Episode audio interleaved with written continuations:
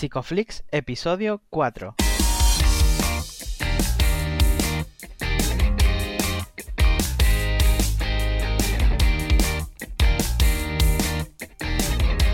Bienvenidos a Psicoflix, un espacio de psicólogos para psicólogos. Un podcast donde entre todos buscamos ser cada vez mejores profesionales de la psicología. Aquí hablamos de todas las estrategias, técnicas y noticias de la psicología contemporánea, pero siempre con la evidencia científica que nos gusta defender. Hoy estamos a 21 de marzo y estamos emitiendo nuestro cuarto episodio, en el que vamos a hablar sobre la aplicación de la terapia de aceptación y compromiso en el deporte. Pero antes, recordaros que en psicoflip.com podéis registraros y participar para conseguir acceso a más recursos terapéuticos. Yo soy Jay Prasad y como no, una semana más me acompaña Darío Benítez. ¿Cómo estás Darío? Muy buenas, Jay. Pues estoy cansado.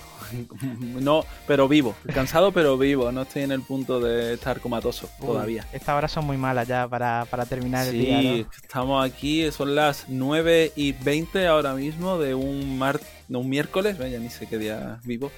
Eh, bueno, pero nada, hoy estoy contento también porque hacía mucho que no hablaba con, con, este hombre y hoy lo tenemos por aquí, pero te dejo que lo presente. Muy bien, pues hoy tenemos con nosotros a un amigo que nuestro invitado es Adrián Muñoz, que además es psicólogo, es especialista en terapias contextuales y es máster en investigación en actividad física y deportiva. Muy buenas, Adri, ¿cómo estás? Hola, Adri. Eh, creía que nunca me iba a dar paso. Y hola, Darío. Encantado otra vez de, hablar contigo, que llevamos mucho tiempo sin, sin hablar. Y oye, todo un placer que, que me hayáis invitado a Psicoflip que de estar aquí con vosotros dos, aunque sean las 9 y 20, no importa, porque cualquier momento es bueno para hablar de psicología y más hoy que puedo hablar de, dos de mis grandes pasiones, el deporte y, y, la psicología. Así que estoy aquí a vuestra disposición para que podáis preguntar y avasallar y que, compartamos este momento. Ahí acribillar. te vamos a acribillar. Te va a ir calentito de aquí. Espero que ni hayas cenado porque a lo mejor ni te hace falta. Bueno, ya está. Bien, como me gusta mucho el humor y la post-comedia, creo que me voy a ir callando y voy a dar paso porque no sé si hemos... ¿ya? Hay algunas preguntas. La gente, como se, se han puesto contentos cuando hemos puesto por Instagram. Ya sabéis que que mencionamos por Instagram quién va a venir, el invitado, y lanzamos un poquito esa ronda de preguntas para que os podáis un poco desquitar sea cual sea la persona que venga. Mm. No sé qué, hay por ahí. Pues bueno, nos han, ha suscitado mucha curiosidad porque mucha gente se preguntaba, ¿qué es esto de la terapia de aceptación y compromiso? Y, bueno, yo soy deportista, ¿cómo me puedo eh, beneficiar de esto que vais a hablar? Así que, Adri, cuéntanos, ¿qué es la ACT y cómo la podemos aplicar al deporte? Pues sí, vamos a comenzar por, definir un poco qué, es ACT, ¿vale? Primero, qué, es la terapia de aceptación y compromiso, ACT, por las siglas que, lo componen. Y ACT es una, terapia que se engloba en, la terapia conocida como terapias de tercera generación o terapias contextuales, que suponen un cambio en el paradigma actual de, la psicología imperante del modelo cognitivo-conductual es un cambio en, el paradigma en, la medida en la, que, en la que se cambia la forma de entender eh, cómo surgen los problemas psicológicos y cómo abordarlos. Desde, desde ACT se, entiende que el sufrimiento humano es intrínseco a, la vida y que a diferencia de, la creencia social y, de lo que mantienen los, los modelos cognitivo-conductuales, que hay que eliminar todo ese, todo ese sufrimiento humano, todo ese malestar, todos esos eventos privados como pensamientos, sensaciones que están catalogados como, como negativos, eh, aborda eh, por, por incluirlos, por incluirlos en la vida, puesto que, ya están. Y, no hay algo más que, que más sufrimiento que tratar de, eliminar algo que ya es, como puede ser el sufrimiento, porque todos estamos expuestos en esta vida a sufrir de una forma o de otra, por lo tanto, eh, abandona esos intentos por eliminar o controlar o modificar los eventos internos que, están catalogados como, como negativos, eh, no por nada, sino porque la evidencia científica nos demuestra cómo estos intentos por controlar los eventos privados negativos crean un efecto boomerang que no solo eh, hacen que, no se eliminen, sino que encima aumente su frecuencia y, su magnitud a largo plazo. Por lo que ACT apuesta por, en vez de, seguir eliminando o tratando de controlar estos eventos internos, por la aceptación de estos propios internos en la dirección de alcanzar una vida plena, enfocándonos a realizar acciones que, nos conecten con aquellos propósitos que son importantes para nosotros en la vida. Por lo tanto, estos dos componentes son lo realmente novedoso y diferenciadores de, esta terapia. Incluir el malestar en, nuestra vida, puesto que los intentos por, por controlarlo hace que estés más presente y enfocarnos en lo que realmente nos importa en la vida, en nuestros valores. No sé si, si queda, yo creo que más o menos ha quedado un poco bien definido, ¿no? Sí, Una, respuesta muy completa. De hecho, bueno, esto supone un cambio de paradigma, ¿no? Nosotros con Juanjo estábamos hablando en el primer podcast eh, sobre las terapias contextuales y la evolución que había tenido la psicología desde, desde los comienzos. Entonces, pasamos de un modelo que, que lo que hace es intentar cambiar el pensamiento, eh, intentar pensar mejor, pensar más racional. Y ahora tú lo que estás comentando es que, eh, bueno, no hay que cambiar nada, sino convivir con el pensamiento, ¿no?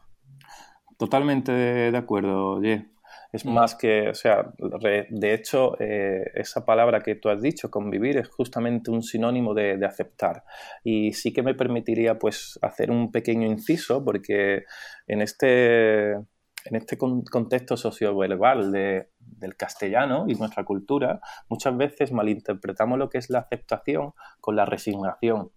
Con, esa actitud de, bueno, esto es lo que me ha tocado, esto es lo que siento y, me quedo ahí parado, quieto, y que también sea, que muchas veces se escucha como, lo tengo que aguantar, ¿verdad? Lo habéis, escuchado muchas veces. Tú seguro, Darío, en consulta, te lo han dicho muchas veces. Vamos, que lo tengo que aguantar, ¿no? Pero, pero no, eso es más bien resignación. La aceptación siempre incluye un, componente de, activación.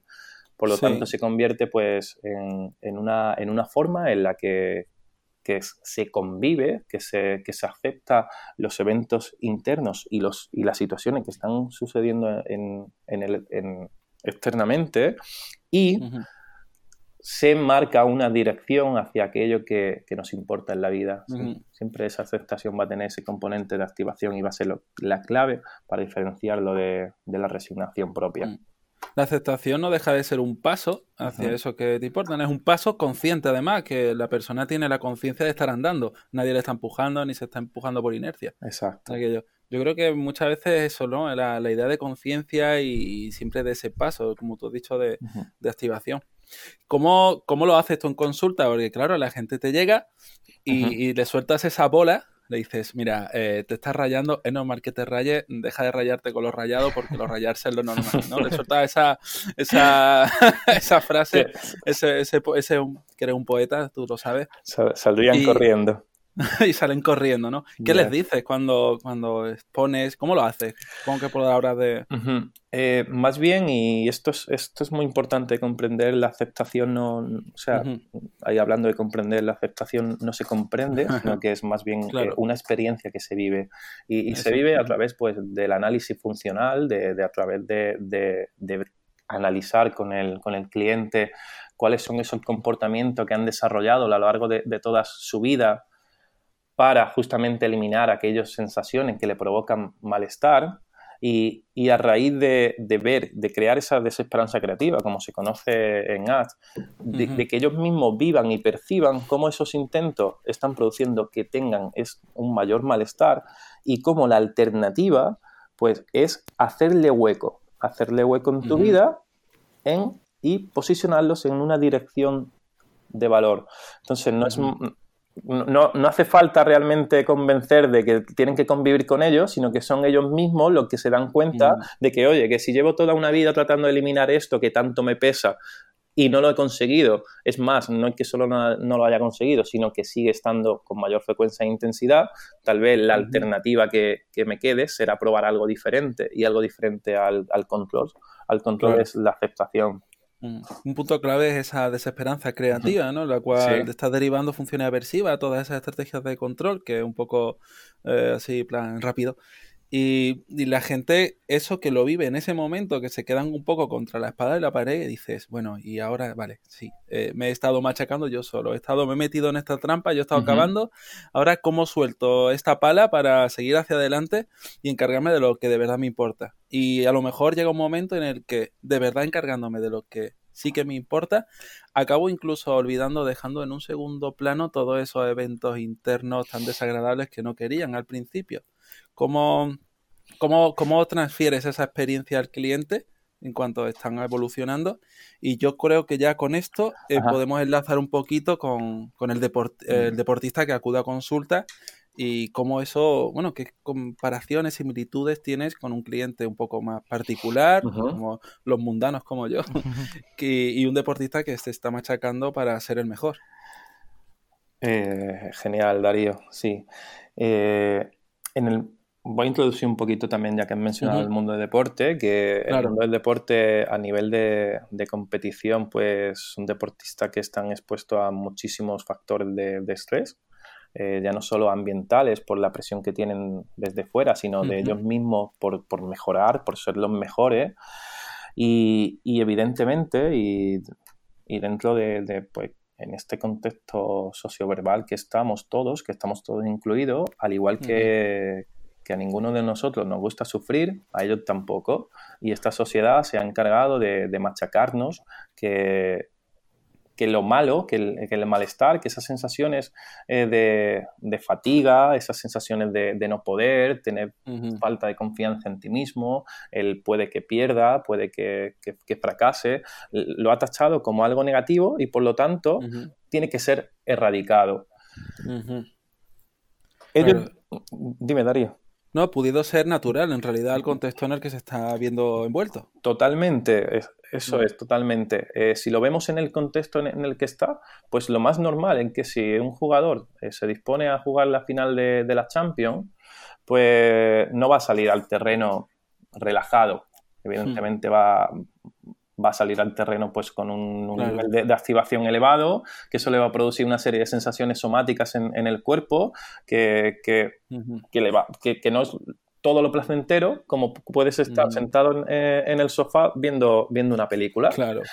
Si eso le suma su historia de aprendizaje, tienes un pedazo de cóctel que de forma, o sea, como menos le puede generar esa, preocupación. Totalmente de acuerdo, Darío, porque es en, es en tu historia lo que, lo que va a depender, lo que va a hacer que, que unas personas nos relacionemos con, ese, con esos mismos sensaciones y eventos internos de una forma o de otra. Porque hay muchos deportistas que, han aprendido a desarrollarse, a relacionarse con, esos eventos de una forma pues menos limitante, en el sentido que, le han dado como otro significado. Muchos de ellos dicen es la chispa que necesito, es la garra. Y es, o sea, fíjate, es como, eh, como lo han puesto en otro polo diferente, actúan de una forma diferente. Sí. Claro. En, habrá, sí. No, que digo que habrá gente que incluso eh, el hecho de estar viéndose presionados por a lo mejor un, rival que ha dado la talla durante mucho tiempo, puede reconocerlo como algo incluso retador o agradable, vamos a llamarlo agradable o útil, mejor dicho. Y otras personas que el hecho de tener a una persona adelante que ha dado la talla, ¿no? Como es el mismo caso, lo vean como algo completamente aversivo, desagradable, ¿no? Y poco útil, a lo mejor, incluso evitativo, ¿no? Que incluso pueden venirse abajo, su rendimiento decaer. ¿Cómo, cómo se puede dar eso, mm. incluso en dos personas con contextos tan similares? Totalmente de, acuerdo, Darío. Mm.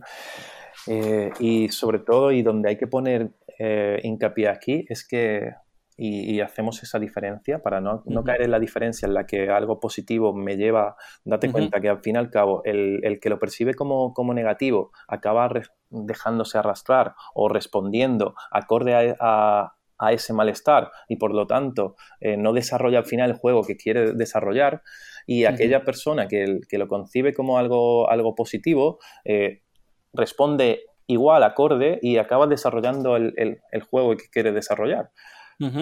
Pero ahí, ahí se crea una dependencia con tus estados emocionales. ¿Qué ocurre entonces si, si, si, a lo largo de, tu trayectoria, pues mm, llegas a un día a competir, es una, competición más, más, seria de lo que has podido competir anteriormente, eh, tienes tu, charla motivacional de, tu entrenador, por supuesto, antes de, que salgas al campo, sales al campo a tope y justamente sales al campo y en el minuto uno te, te cuelan un gol. Ahí, que, que, justamente te destruye toda esa motivación, tienes, tienes dos problemas. Tienes, por una parte, tienes el, problema de que te acaban de encajar un gol y encima tienes el segundo problema que acabas de, que tu confianza, tu motivación acaba de disminuir. y claro, tú...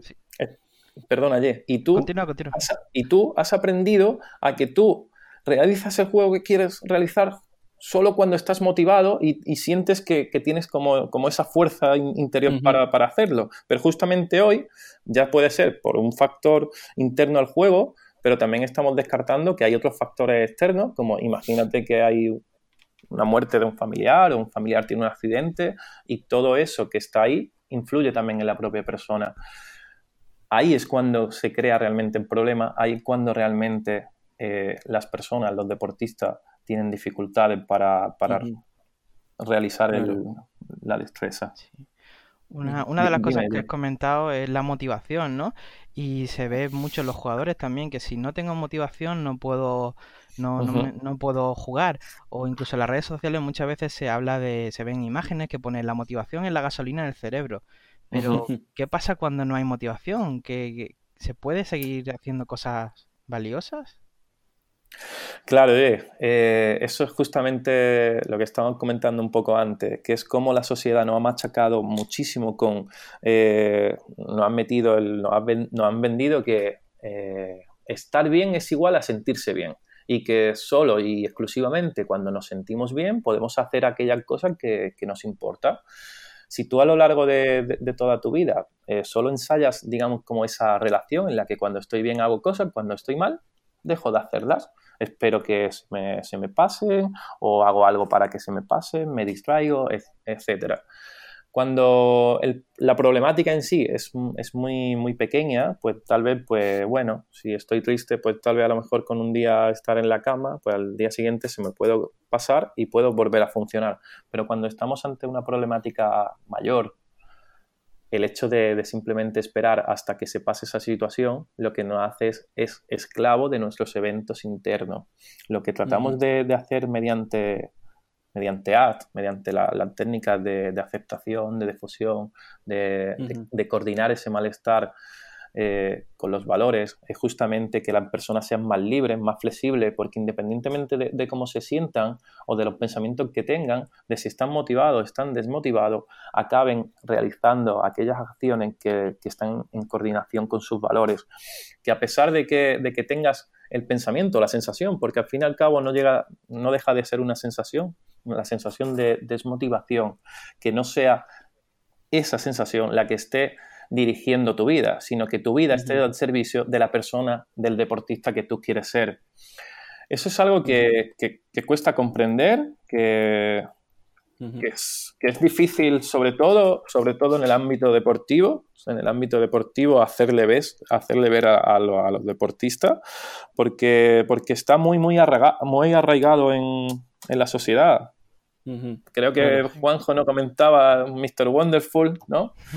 Todas las publicaciones que, hay en, las redes sociales sobre eh, la, autoestima, la motivación, ser enérgico, ser valiente, que al final, pues, a la larga, ¿no? Hace un poco más mal que bien. Sí.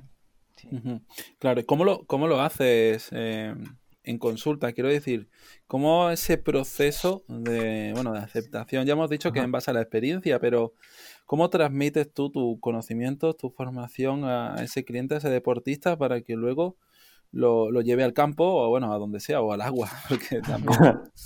Le hemos dado nada más por, el campo, por el fuego. Sí, sí, sí, no, no, no. Yo y tú no eres, tú, tú no eres nada futbolista. yo todo lo contrario.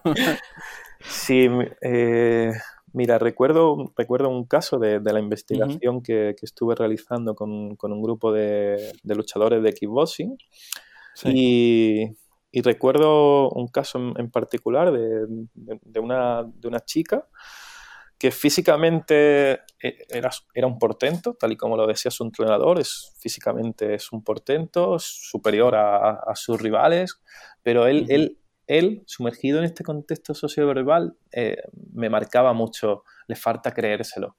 Y, ella también, y me decía, es que me falta creérmelo. Yo le lo primero que hice fue preguntarle, bueno, ¿tú qué crees que, cómo te puedo ayudar yo a ti? Y lo primero que, la contestación que me dio, lo primero que me dijo fue, eh, yo quiero más confianza, yo quiero quererme que, que valgo, que puedo, y, quiero quitarme estos pensamientos de, de voy a perder, de si, si, pierdo eh, va a ser un fracaso y la gente que me apoya no, no, me va a seguir apoyando. Y a veces, me decía, a veces me acuerdo de, de lo mal que lo pasé el último combate y, y, y, no me gusta. Todo eso, todo eso es el contenido contenido mental que, esa persona lleva ahí con ese bagaje que cada vez que se sube al ring o incluso entrenando, porque entrenando también tenía una serie de, comportamientos y vamos a llamar comportamiento tanto a lo que vemos como a lo que no vemos, me refiero a tanto los comportamientos de, dar una patada como el comportamiento verbal de, autodecirse que, que, no valgo. ¿Vale?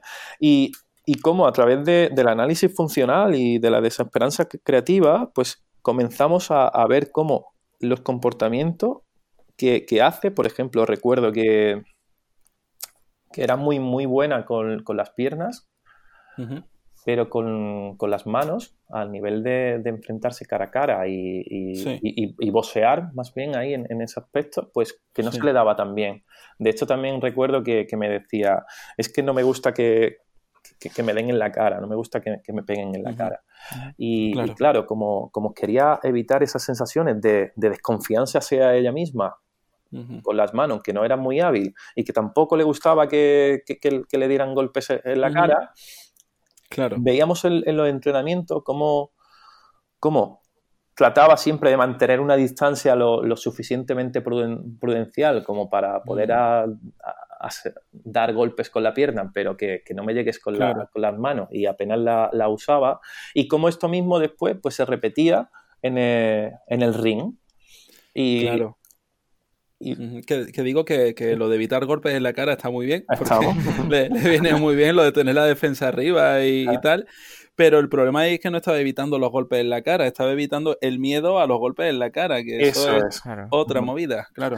Y, justo cuando, claro, eh, se indaga un poco en, los valores, porque al fin y al cabo es lo que va a dirigir y por lo que tú vas a dejar o te vas a acercar más y te vas a llevar una torta, es porque algo te importa detrás de eso, si no, ni siquiera te montas en el ring. Y explorando los valores, pues claro, pues vemos un poco que que le gustaría pues ser llegar a ser una, buena luchadora, sobre todo que le gustaría llegar a ser una, referencia en el, kickboxing femenino y, que, que sobre todo pues le gustaría ser pues una buena entrenadora y referencia para, sus, alumnos.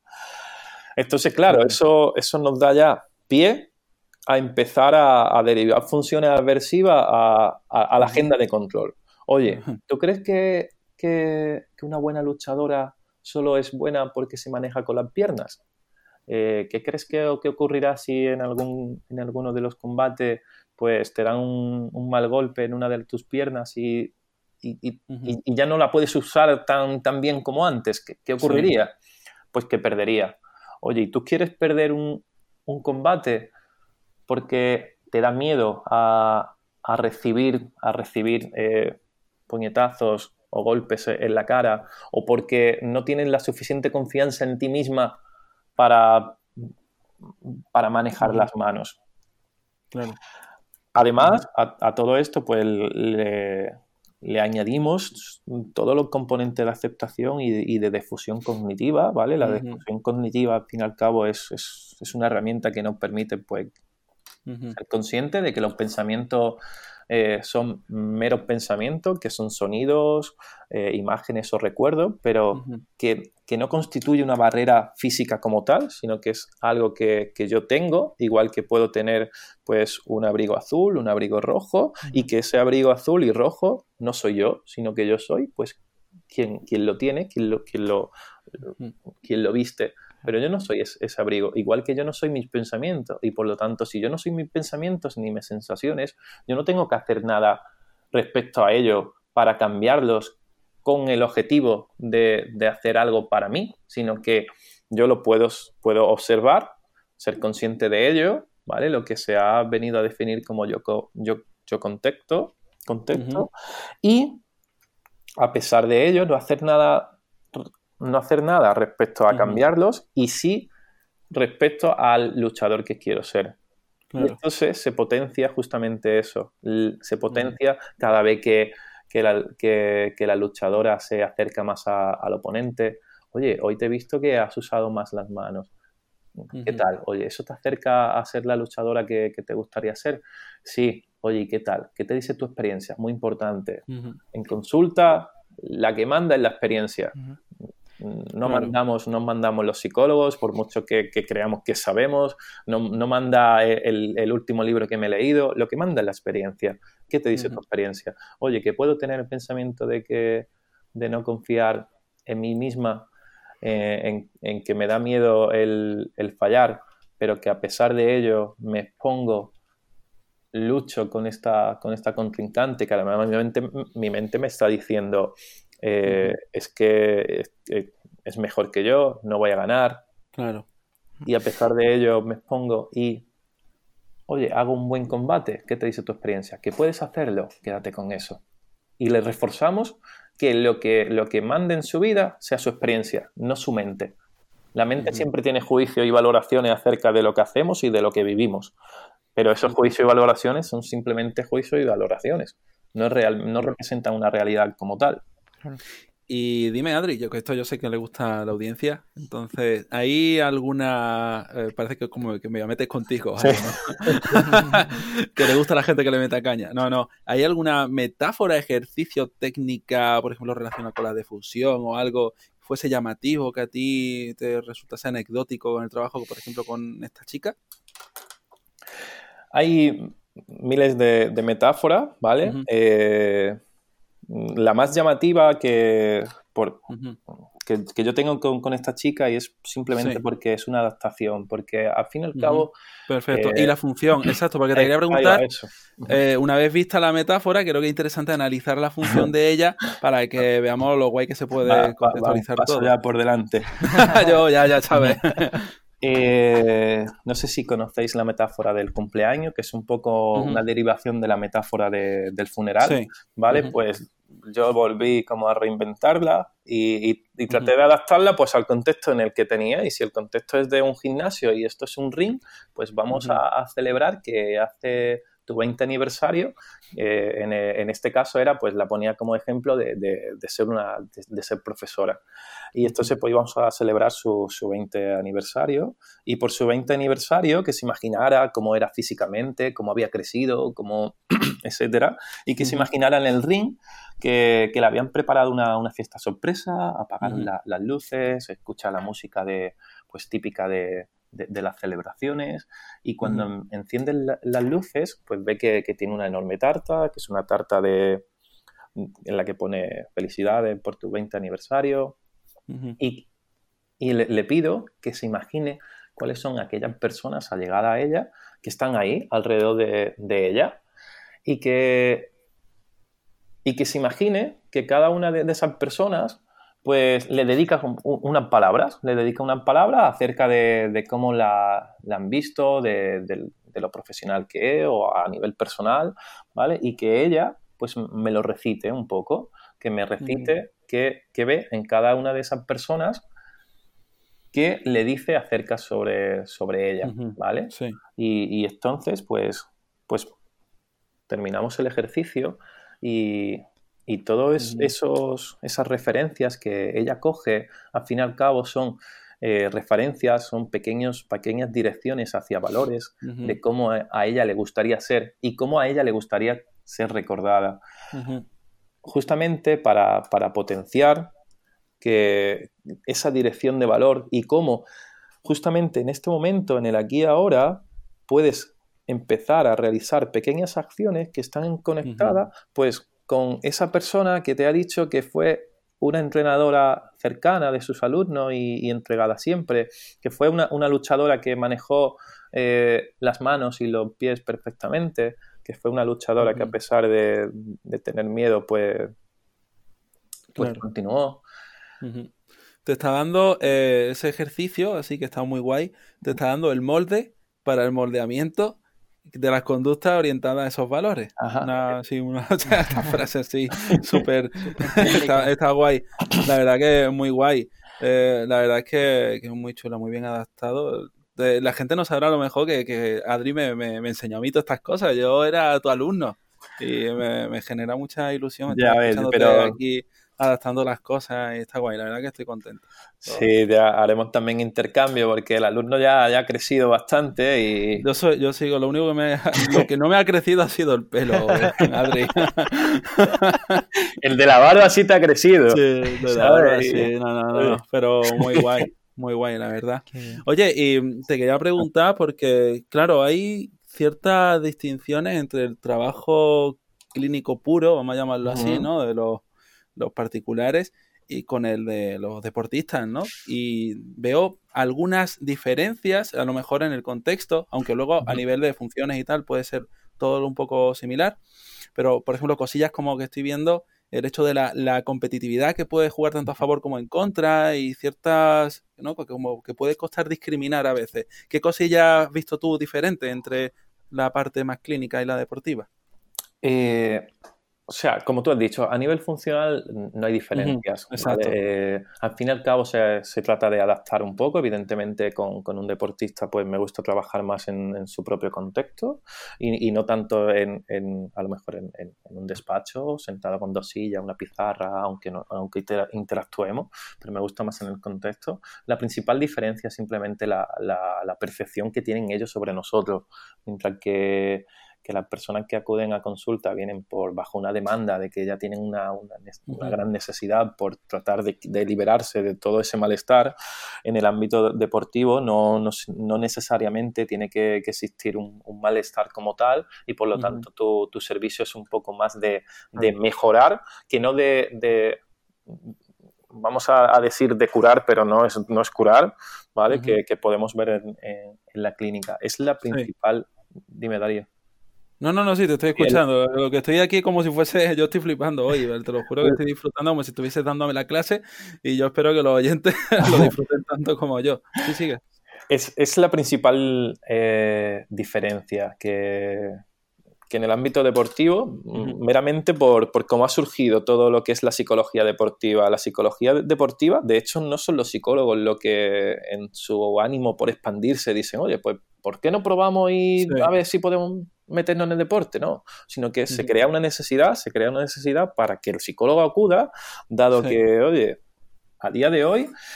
Eh, los equipos deportivos a nivel de competición tienen tienen unas competencias tan grandes, claro. pero de cualquier tipo de, equipo, que, no lo tenían hace 10 o 15 años. Hace 10 o 15 años mm, en la Liga Española pues gobernaban uno o dos equipos y los demás pues lo siento mucho, pero mm, va a pasar por aquí y va a perder.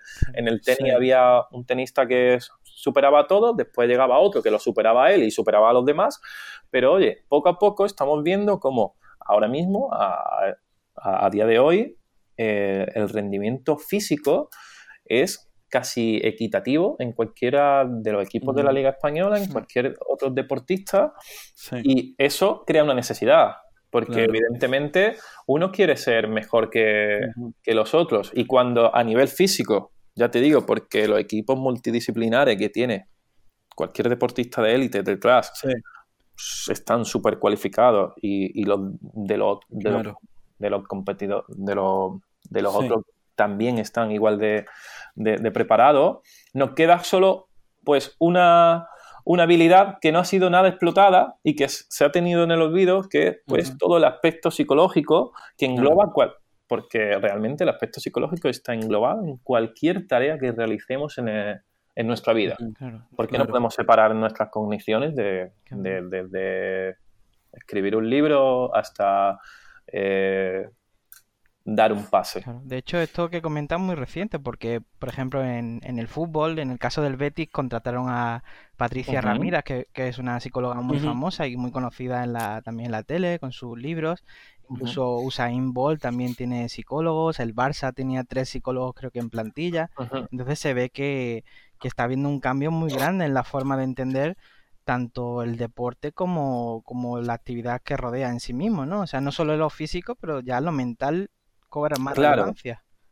Estamos, es justamente por eso, cuando estamos tan, tan e-, equilibrados en, lo físico, hay que, hay que destacar por, por otra cosa. Y evidentemente eh, el aspecto psicológico es muy importante. De hecho, si le preguntas a cualquier, a cualquier deportista, en, mayor o menor medida, en mayor o menor porcentaje, te dirá que, evidentemente, que, que sus estados anímicos intervienen en, en su rendimiento deportivo. ¿Tú qué crees que va, que va a pasar, eh, Adri? cómo, ves el futuro un poco de la psicología deportiva y, ACT en concreto? Me interesa mucho también sobre cómo ves ACT dentro del contexto deportivo, si se está haciendo. La verdad que a mí también me interesa mucho, la verdad.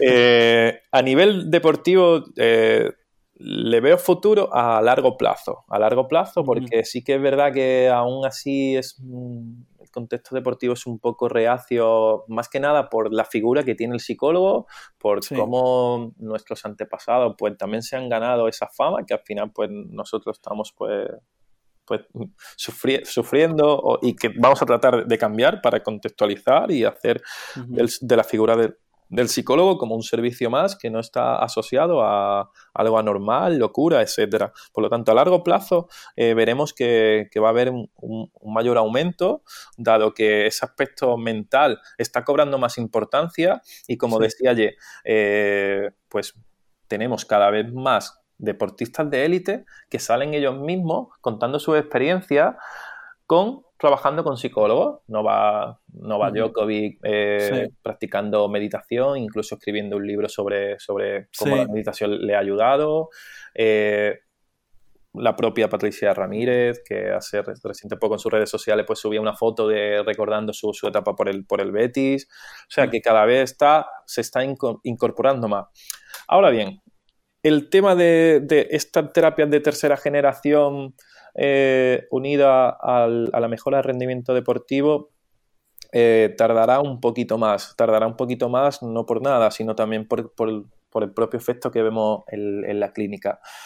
Eh, a día de hoy, el, bagaje científico que hay de investigaciones basadas en terapias de tercera generación, y, vamos a incluir, aunque no es una terapia en sí, pero vamos a incluir el, mindfulness, ¿vale? Porque sí que hay bastantes artículos sobre mindfulness aplicado al deporte, no es lo suficientemente vasto como para para hacer, hacer contrapeso con, todo el bagaje de investigaciones basadas en teorías anteriores, modelo, en el modelo cognitivo-conductual, que hay respecto a, al deporte. Y es algo normal porque cuando nace la psicología deportiva, más o menos por el año 80, que cuando cobra necesidad este, este, perfil, ¿no? este perfil, pues, oye, pues los psicólogos de, hacen uso de la técnica y de la herramienta que habían en, en ese momento en el que pues, imperaba el modelo cognitivo-conductual y por lo tanto las herramientas más usadas pues, eran sobre todo pues, fijación de objetivos, ensayo mental, el control del arousal, de arousal eh, por supuesto las autoinstrucciones. Sí. Todos hemos aprendido eso. Venga, que sí puedo, vamos, esta carrera es mía, vamos a salir, comete, comete al rival. ¿Vale? Todas esas autoinclusiones o el autocontrol de, los eventos privados, todos son herramientas basadas que al final, si vemos la, si analizamos la función de, todo este tipo de, herramientas basadas en el, modelo cognitivo-conductual, van, al control o a la eliminación de aquellas, aquellas sensaciones o emociones o pensamientos que se han tachado como negativas y, por supuesto, a crear un estado eh, ideal en el que un deportista tiene que competir. Y ahí está la trampa que comentábamos justamente al, principio, de que lo importante aquí es que, por ejemplo, si, tenemos un, corredor que, está corriendo su, maratón, que, sea consciente de, cómo va corriendo, que sea consciente de, de sus músculos, que sea consciente de lo que le rodea, que sea consciente también de su fatiga, de su cansancio, que sea consciente de, cómo esa fatiga o ese cansancio le genera una serie de, eventos privados, de una serie de pensamientos, que sea también consciente de, ellos.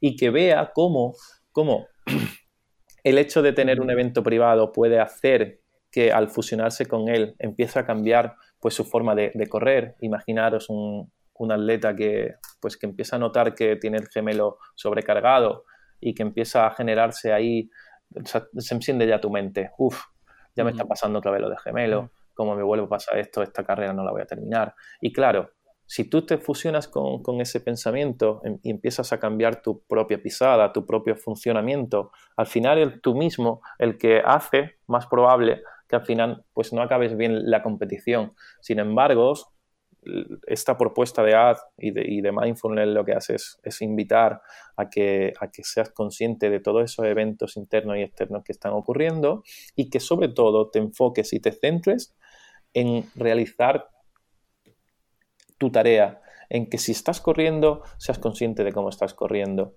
incluyendo todos los eventos internos que tengas. Pues Adri, yo te estaba escuchando y estoy embobado escuchándote, pero me parece muy metafórico como resumen y, para ir terminando el episodio que has comentado que tus propios son los luchadores con los que tú has trabajado son los que al final dejan de luchar, ¿no? Oh, muy buena metáfora, sí. Entonces, bueno, nosotros queremos saber un poquito más sobre ACT y deporte y nos gustaría volver a invitarte no, claro que sí. O sea, yo, estoy ya deseándolo. De hecho, ahora, ahora, cuando cerremos esto, vamos a coger y vamos a fijar, a fijar otra, sí, otra parte ya, ya, ya toca. La verdad que, se me ha pasado rapidísimo, que estoy viendo el tiempo que llevamos y, oye, encantado. Además, ¿eh? yo me mordí un montón la lengua porque tengo un montón de preguntas que hacerte y, las tengo ahí guardaditas. ¿eh? a ver, qué, pues bien. Tendremos una segunda parte contigo. Que, ¿dónde, Creo que sí, porque ¿Dónde te pueden encontrar nuestros oyentes? ¿Dónde está, Adri? En redes sociales me pueden encontrar en Welcome Minds, psicólogos, ¿vale? Tanto en Facebook como, como en Instagram. Eh, ahí suelo publicar y, y estar en contacto con... Bueno, estoy, estoy principiante, ¿vale? Yo creo que ahí Darío me va a tener que echar una buena mano porque creo que, las redes sociales te manejas genial, ¿vale? No tanto, no tanto. Estoy ahí a, puntito de, abrir la, web que lleva Una página, ¿no? Vale, pues nosotros cuando tú tengas tu web abierta la adjuntamos también a las notas del programa, igual que los enlaces a las redes sociales. La gente que no esté escuchando solo vaya a tener que ir a las notas del programa y hacer clic y seguir a Adrián en sus redes, pero no por la calle. Nada de a casa, ¿eh? Por la calle me asusto. Este, chiste algún día dejará de, hacerme gracia a mí. pero tú lo seguirás contando. Seguramente. Bueno, pues muchas gracias, Adri, por tu tiempo y por venir con tanta prontitud, que hemos tenido muchos problemillas esta semana y, bueno, gracias por venir. Y Gracias a vosotros, no me lo pensé ni, dos veces cuanto, en cuanto recibí vuestra llamada y me voy más encantado de lo que podía venir probando esta experiencia nueva. Eh, me ha gustado, la próxima pues espero que sea con un cafelillo por delante porque la verdad que esa es la sensación que, me habéis transmitido de, estar hablando con, los amigos y de disfrutar de nuestra pasión o una pizza. Yo voy proponiendo. Bueno, sí, mientras que habla uno, pues come el otro. Sí, da, lugar, da lugar. Se hacen rotaciones, ¿no? Pues nosotros nos hemos sentido igual que tú y, bueno, te esperamos otra vez próximamente. Y bueno, a nuestros oyentes daros las gracias por suscribiros también y por seguirnos por las redes sociales. Y nos vemos el próximo jueves a las 8 de la tarde con una nueva entrevista en Spotify, iTunes o iVoox o en la web si lo preferís. Y nada, desearos una buena semana. Hasta luego.